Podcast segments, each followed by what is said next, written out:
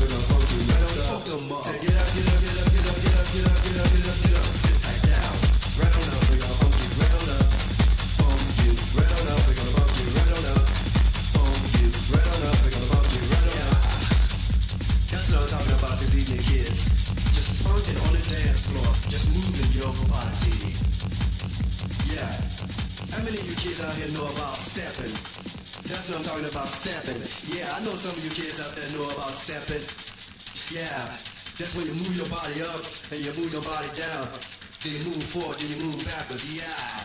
That's what I'm talking about. I know most of you kids out there from the east know about that stepping. You can't stop it, that shit. uh, yeah, you